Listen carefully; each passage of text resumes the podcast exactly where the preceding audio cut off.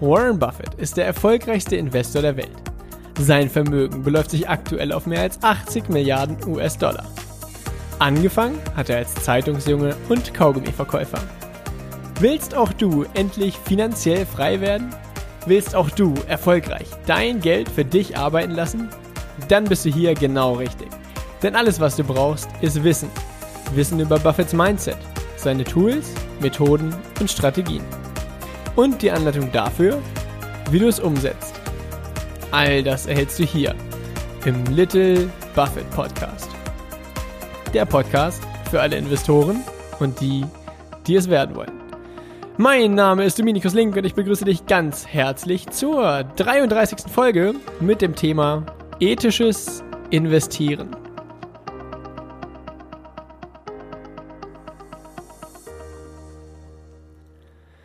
Herzlich willkommen zu dieser Folge. Ich freue mich riesig, dass du wieder hier bist. Ähm, ganz besonders aus einem Grund, und zwar, wir haben es gerade hier jetzt 34 Grad bei uns hier, äh, hier oben in, im Norden in Gifhorn.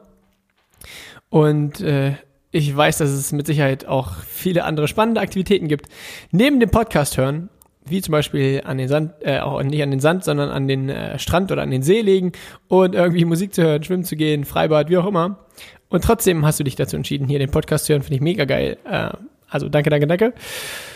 Oh, was gibt's sonst Aktuelles? Hm, ich war am vergangenen Wochenende tatsächlich in, in Belgien äh, auf dem Tomorrowland Festival. Wenn du also, falls du schon mal vom Tomorrowland gehört hast, dann hast du wahrscheinlich ein Bild davon, wie das ungefähr aussieht. Falls du noch nie vom Tomorrowland gehört hast, das ist der Wahnsinn. Also, wenn du auf Elektro-Dance-Music stehst, dann musst du auf jeden Fall mal zum Tomorrowland fahren, beziehungsweise in Anführungszeichen versuchen, dahin zu fahren oder äh, mal schauen, ob du dafür überhaupt Karten kriegst, weil das die Karten sehr, sehr rar sind und meistens innerhalb weniger Minuten ausverkauft sind. Auf jeden Fall ja, sehr geil oder sehr, sehr boah, spannend, äh, was das Tomorrowland für eine Welt schafft und äh, ein sehr ähm, prägendes Erlebnis auf jeden Fall. Klare Empfehlung. Aber darum soll es heute nicht gehen. Heute soll es um das Thema ethisches Investieren gehen. Und erstens, warum ethisches Investieren so wichtig ist und zweitens, ja, wie genau das abläuft. Oder auf was man da eben achtet. Und zwar hatte mich ähm, neulich jemand gefragt, hey, was hältst du denn von der Boeing-Aktie? Und mit der Boeing-Aktie gibt es, oder das hast du wahrscheinlich auch mitbekommen, vor wenigen Monaten stand es überall in der Zeitung und in den Nachrichten und so weiter, dass zwei Boeing-Flugzeuge, und zwar derselbe Flugzeugtyp, die, äh, die neue Boeing 737 Max hieß die, glaube ich. Ist, also da sind zwei Maschinen vom selben Typ, ziemlich zeitnah hintereinander abgestürzt und ähm, ja, eben auch mit tödlichen Folgen. Und das hat natürlich dafür gesorgt, dass also diese Boeing 737 Max hat an vielen Flughäfen äh, Start- und Landeverbot bekommen und das hat natürlich dafür gesorgt, dass der Boeing Aktienkurs auch nach unten gefallen ist. Und normalerweise bietet sowas häufig eine sehr, sehr gute Einstiegsgelegenheit, wenn irgendwelche Nachrichten kommen und du weißt, okay, es gibt gerade ein Problem mit der Firma, es gibt ein Problem mit dem Unternehmen und das Problem kann wahrscheinlich innerhalb der nächsten sechs bis zwölf Monate gelöst werden. Ja, dass, dass zwei Flugzeuge der, der Boeing 737 äh, MAX abstürzen, ist natürlich in, ja, nicht unter den Teppich zu kehren. Das ist, äh, sind sehr, sehr äh, ist ein sehr, eine sehr große Herausforderung. Nur die Lösung dürfte nicht allzu schwierig sein. Und das, sobald das Problem gelöst ist, ist das Unternehmen ja quasi wieder auf dem Stand wie vorher. Und entsprechend wird sich auch der Aktienkurs die nächsten zwei, drei, vier, fünf Jahre dann auch wieder, ich sag mal, normalisieren. So. Und als das durch die Nachrichten ging, mit diesem, mit diesem Flugzeugabstürzen, hatte ich für einen ganz kurzen Moment überlegt, hey, kaufst du Boeing-Aktien. Ich meine, das Unternehmen, von den Zahlen her ist das sensationell. Die Gewinne steigen wie an der Schnur. Dicker, fetter Burggraben, das Unternehmen, weil es einfach nur zwei große Flugzeughersteller gibt. Auf der einen Seite Airbus, auf der anderen Seite Boeing. Ähm, und es ist auch richtig, richtig herausfordernd, da in den Markt reinzubekommen. Also ich, einen viel größeren Burggraben als das, was Boeing und Airbus haben, gibt's kaum, weil du dadurch durch unglaublich viele Regulierungen und Genehmigungen und so weiter durchgehen musst, bis du überhaupt mal ein Flugzeug bauen darfst. Und das heißt, also vom Unternehmen her wäre Boeing sicher ein spannendes Unternehmen gewesen. Um, nur jetzt kommt eben das ethische Investieren ins Spiel. Und zwar Boeing macht knapp unter 10 Prozent, ich glaube es sind so rund 8 Prozent ihrer, ihrer Umsätze, mit der, äh, wie nennen sie es auf Englisch so schön, ähm, äh, Ver Verteidigungsindustrie, beziehungsweise äh, Defense, irgendwas. Was eigentlich auf Deutsch, also was im Endeffekt heißt, dass sie äh, ja, Kriegsmaschinerie herstellen, also irgendwelche ähm, Drohnen, mit denen Menschen getötet werden oder eben auch mh, hm, eben Flieger für die amerikanische, für die, für die US Army herstellen. Und das äh, ist eben eine Frage der Ethik. Ist man damit einverstanden, dass die sowas machen oder ist man damit nicht einverstanden? Denn du musst dir immer eins vor Auge halten. Wenn du Aktien eines Unternehmens kaufst, dann ist Boeing ein Stück weit dein Unternehmen. Und will ich, dass mein Unternehmen Drohnen herstellt, mit denen Menschen getötet werden? Und die Frage lautete für mich ganz klar nein. Das will ich definitiv nicht. Und daran will ich mich auch entsprechend nicht beteiligen.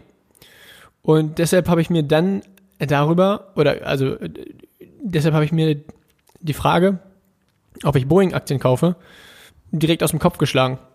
Und ähm, ja, habe mich dazu entschieden, keine Boeing-Aktien zu kaufen, auch wenn das Unternehmen sensationell ist, auch wenn das äh, Event, was passiert ist, also diese Flugzeugabstürze, ein typisches Event ist, wo, wo es eine sensationelle Einstiegsgelegenheit gibt. Ähm, habe ich mich trotzdem dagegen entschieden, weil ich gesagt habe, ey, ey, ich will nicht an einem Unternehmen beteiligt sein, was dafür sorgt, dass Menschen getötet werden. Und ich, in meiner Wahrnehmung ist es auch unglaublich wichtig, dass du als Investor Unternehmen in dein Depot legst oder dich an Unternehmen beteiligst, wo du 100% dahinter stehen kannst, wo du sagst, hey, wenn das Unternehmen floriert, dann freue ich mich darüber. Ein klassisches Beispiel bei mir zum Beispiel ist das Unternehmen äh, Starbucks. Ich trinke selber, äh, witzigerweise erst nachdem ich oder seitdem ich Starbucks Aktionär bin. Aber seitdem ich Starbucks Aktionär bin, trinke ich auch lieben gerne Kaffee bei Starbucks. Und wenn Starbucks berichtet, hey, die haben Umsatz- und Gewinnwachstum gehabt, dann freue ich mich darüber, freue ich mich darüber riesig. Und dann freue ich mich auch, wenn der Aktienkurs steigt. Und im Gegensatz dazu, wenn ich mich an dem Unternehmen Boeing beteilige und die kriegen einen neuen Auftrag von der amerikanischen Regierung, um hier, keine Ahnung, 100 Flugzeuge herzustellen und berichten dadurch Umsatzwachstum und so weiter, dann lese ich mir das durch und sage am Ende, ja, toll, super. Aber freue ich mich da nicht wirklich drüber. Und im Endeffekt geht es beim Investieren um eins, und zwar ums Spaß haben. Das Investieren muss Spaß machen. Natürlich geht es auch darum, sensationelle Unternehmen zu finden, sodass sich dein Kapital über die Jahre vermehrt. Das ist ja, also das ist ja eigentlich der Sinn und Zweck, weshalb wir überhaupt investieren. Nur auf dem Weg dahin musst du Spaß haben. Und du hast definitiv keinen Spaß am Investieren, wenn du dich an Unternehmen beteiligst, die du gar nicht magst oder wo du sagst, ich will gar nicht, dass das Unternehmen überhaupt invest äh, dass das Unternehmen überhaupt existiert, weil dann wirst du dich, also warum sollte man sich daran beteiligen? Es gibt so viele andere schöne Unternehmen auf der Welt, wo du sagst, hey, das, das also das ist ein sensationelles Unternehmen, der Preis stimmt und ich ich finde diese Philosophie des Unternehmens super. Warum sollte man sich dann an einem Unternehmen beteiligen, wo man äh, den Gründer nicht mag, wo man äh, die, die, die, die ja, die Ethik des Unternehmens einfach nicht in Ordnung findet. Das, ähm, ja, die Frage sollte man sich mal stellen. Ich trinke mal ganz kurz einen Schluck, weil es hier unglaublich heiß ist. Und um nochmal den Bogen zu spannen zum Thema Starbucks. Ich habe gesagt, wenn Starbucks Gewinn und Umsatzwachstum meldet, dann freue ich mich darüber riesig. Und wenn so ein Event passiert wie bei Boeing, wo zwei Flugzeugabstürze sind und so weiter und der Kurs abfällt, ist eine Einstiegsgelegenheit, die man normalerweise sehr gut mitnehmen kann. Bei Starbucks ist nämlich tatsächlich ähnliches passiert und das ist ziemlich genau ein Jahr her. Das war am, ich glaube, am Let, also ganz am Ende im Juni, also Juni 2018. Und zwar hat Starbucks eine Nachricht rausgebracht, haben gesagt, die schließen äh, so knapp 200 Läden. 200 Filialen wollen die zumachen. Und dann dachte ich im ersten Moment erstmal, boah, 200 Filialen, krass. Und war erstmal ein bisschen geschockt, hatte, also eben weil ich schon auch viele oder ein Großteil meines Depots eben aus Starbucks-Aktien bestand. Und habe mich dann, äh, das habe ich an einem Samstag, habe ich das gelesen und habe dann ein bisschen abgewartet. Am Montag ist der Kurs dann auch erstmal drastisch gefallen oder, oder am Freitag davor schon, ich weiß nicht genau. Auf jeden Fall ist der Kurs irgendwie knapp 10% gefallen und ist dann am Montag, Dienstag, Mittwoch noch ein Stückchen weiter gefallen.